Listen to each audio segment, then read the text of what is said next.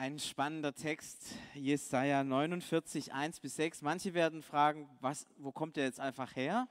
Ähm, es ist der ganz normale Predigtext, der gerade in ganz vielen Kirchen gepredigt wird nach der landeskirchlichen äh, Predigtordnung. Ich habe gedacht, nehmen wir mal den. Und ähm, ich war sehr überrascht über diesen wunderschönen Text, auch wenn er, Efi, auf den ersten Blick ein bisschen kryptisch ist und man nicht so ganz weiß, äh, wo, wo will es eigentlich hin. Ich würde gerne den Text vorlesen. Ähm, Wenn es gut geht, könnt ihr mitlesen und der Text ist eingeblendet. Sehr cool. Da heißt es, Hört mir zu, ihr Bewohner der Inseln, gebt acht, ihr Völker in der Ferne. Der Herr hat mich in seinen Dienst gerufen, als ich noch im Mutterleib war. Schon im Schoß meiner Mutter hat er, meinen Namen, hat er mir meinen Namen gegeben. Er hat mir Worte in den Mund gelegt, so scharf wie ein Schwert. Versteckt in seiner Hand hat er mich bereit gehalten, wie einen spitzen Pfeil hat er mich in seinem Köcher aufbewahrt. Er sagte zu mir, du bist mein Knecht, du trägst den Namen Israel, durch dich will ich zeigen, wie herrlich ich bin. Aber ich sagte, ich habe mich vergeblich bemüht, für nichts und wieder nichts meine Kraft vertan. Doch der Herr verhilft mir zu meinem Recht, mein Gott wird mich belohnen. Ja, der Herr hat mich schon im Mutterleib zu seinem Knecht gemacht. Ich soll Jakob zu ihm führen und ganz Israel bei ihm versammeln. So wichtig war ich in seinen Augen, denn Gott gab mir die Kraft dazu. Und jetzt sagt er, ja, du bist mein Knecht. Du sollst die Stämme Jakobs wieder zusammenbringen und die Überlebenden Israels zurückführen. Aber das ist mir zu wenig. Ich mache dich auch zu einem Licht für die Völker. Bis ans Ende der Erde reicht meine Rettung.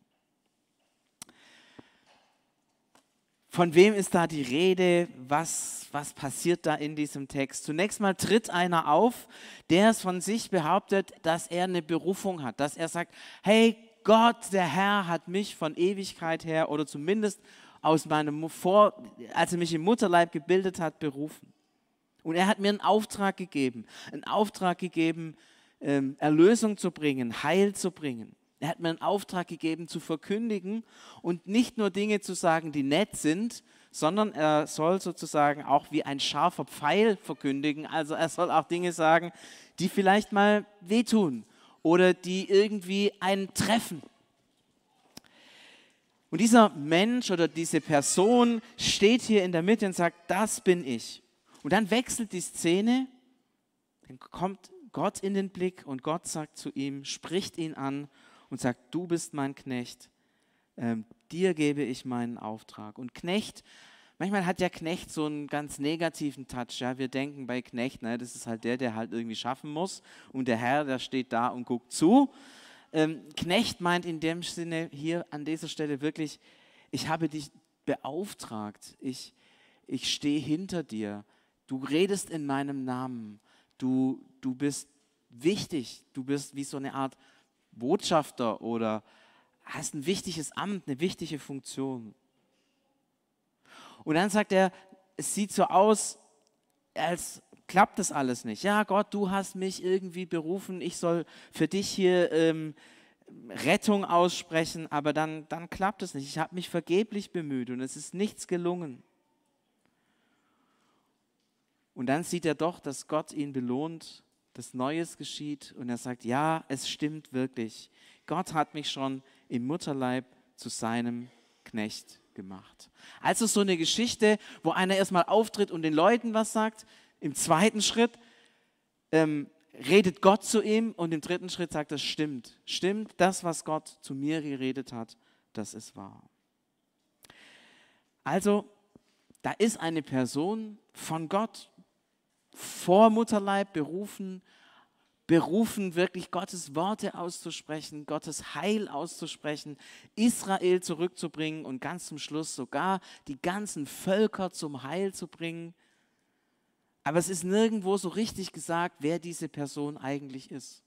man tastet sich so ein bisschen durch und fragt sich, wer könnte das sein? An der einen oder anderen Stelle wird der Name Israel genannt und man denkt sich, ist es wirklich das Volk Israel? Und wahrscheinlich haben viele, viele, viele, die den Text gelesen haben, gedacht, das ist Israel. Israel ist berufen, Licht für die Völker zu sein. Israel ist berufen, äh, zu den Menschen zu kommen. Israel ist berufen, Heil in die Welt zu bringen. Aber irgendwann hat man gemerkt, es ist vielleicht doch nicht Israel. Da hinten hat vor sich her sich jemand schon mal gemeldet. Genau. Weißt du, wer, da, wer, wer das ist?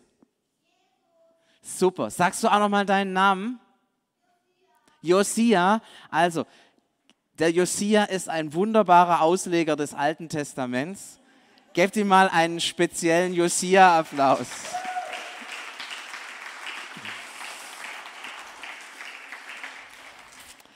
Ja, das ist natürlich Jesus, ganz klar. Ähm, Im Alten Testament, das war so ein rätselhafter Text, keiner hat es verstanden. Und plötzlich, als die Christen diesen Text gelesen haben, dann haben sie gemerkt, hey, da ist ja im Alten Testament schon von Jesus die Rede. Da ist die Rede, dass er im Mutterleib bereit wurde. Ja, ihr kennt ja die Weihnachtsgeschichte, Maria, die vom Engel und so weiter. Aber Jesus ist ja noch, noch viel früher berufen worden. Und Jesus ist auch der, der Knecht Gottes, der, der das tut, was der Vater tun will, der die Worte Gottes ausspricht, der die Menschen zu, zu, zu Gott bringt. Er ist der, der Diener Gottes, der genau das sein soll, nämlich Erlösung zu bringen. Und ähm, er hat die Erlösung dann tatsächlich gebracht. Und dann ist aber auch in diesem Text vom Scheitern die Rede. Und Jesus hat das erlebt, definitiv. Ja? Er ist am Kreuz ans Kreuz genagelt worden. Kann man stärker von Scheitern reden, als wenn man davon redet? Und Jesus ist tatsächlich berufen, alle Völker zum Heil zu bringen. Und dazu hat er auch seine Jünger ausgesandt. Geht hin in alle Welt. Also könnten wir sagen, super Text, Altes Testament, voll cool. Jesus ist vorausgesagt. Jesaja, wann hat er gelebt? Sagen wir mal so 700 vielleicht vor Christus. Also wunderbare Prophetie auf Jesus hin. 700 Jahre vor Jesus hat einer genau gesagt, was Jesus sein wird. Super Prophetie erfüllt. Text hat nichts mehr zu sagen. Aber ich will mit euch noch einen kleinen Schritt weitergehen, denn dieser Text endet da nicht, sondern es gibt auch andere Personen, die diesen Text auf sich beziehen. Und da werdet ihr sagen, hey, Moment mal, wenn der Text von Jesus spricht, welcher andere wagt es, da reinzupfuschen und zu sagen, ich beziehe den mal auf mich? Und überhaupt, was gehört da für Selbstbewusstsein dazu, so einen alttestamentlichen Text zu sagen, das bin ich? Ja? Also ich weiß nicht, ob du das schon mal gemacht hast, einen Bibeltext gelesen hast und, dann hast du den Leuten erklärt. Also hier in dem Text ist von mir die Rede. Ja? Das ist die, die Ankündigung von mir. Da würden vielleicht manche sagen, ein bisschen voll den Mund genommen, so, ja. Aber es gibt Leute, die haben tatsächlich den Mund so voll genommen. Das ist zum Beispiel der Apostel Paulus. Gut, der ist bekannt, dass er ein starkes Selbstbewusstsein hat. Ähm, aber äh, der sagt zum Beispiel in Galater 1, Vers 16, Gott hat mich von Mutterleib berufen. Und wir wissen, dass Paulus ein bisschen sich auskannte im Alten Testament und dass es wahrscheinlich kein Zufall ist, wenn er ausgerechnet diese Formulierung aus Jesaja 49 aufnimmt. Und er redet aber hier tatsächlich von sich. Also er nimmt den Text auf und sagt, hey, Jesaja 49, das, das bin ich. Und ähm, im Römerbrief fängt er seinen Brief an mit den wunderbaren Worten, Paulus, Knecht Gottes. Das heißt, wer sagt das? Hallo Freunde, jetzt lest mal Jesaja 49, das bin ich. Ich, Paulus. Und ich denke mir, hey Paulus, hast du dich, dich da ein bisschen in der Kategorie vergriffen? Aber wenn man mal weitergeht, was hat der Paulus gemacht? Er hat das Wort Gottes verkündigt. Ja? Und er hat dafür echt Prügel gekriegt. Er ist mal gesteinigt worden, Schiffsuntergang, am Ende dafür gestorben. Das heißt, dieses Thema Scheitern war bei ihm voll drin. er ist eigentlich immer verfolgt worden. Ja, als er Christ wurde, musste er in Damaskus mit dem Korb die Stadtmauer runtergelassen werden, weil die Leute ihn umbringen wollten. Das heißt, irgendwie passt es. Und irgendwie passt es doch auch, dass Paulus der ist, der das Evangelium in die Welt getragen hat. Bis nach Rom. Das war der Nabel der damaligen Welt. Bis nach Europa. Paulus war der, der das Evangelium nach Europa gebracht hat. Wir haben es vielleicht noch im Ohr. Es ist zu wenig, dass du für das Volk Israel. Du sollst ein Licht für die Völker sein. Und eigentlich müssen wir sagen, hat der Paulus ja irgendwie recht, oder? Also, da kann man sagen, vermessen, aber eigentlich stimmt es.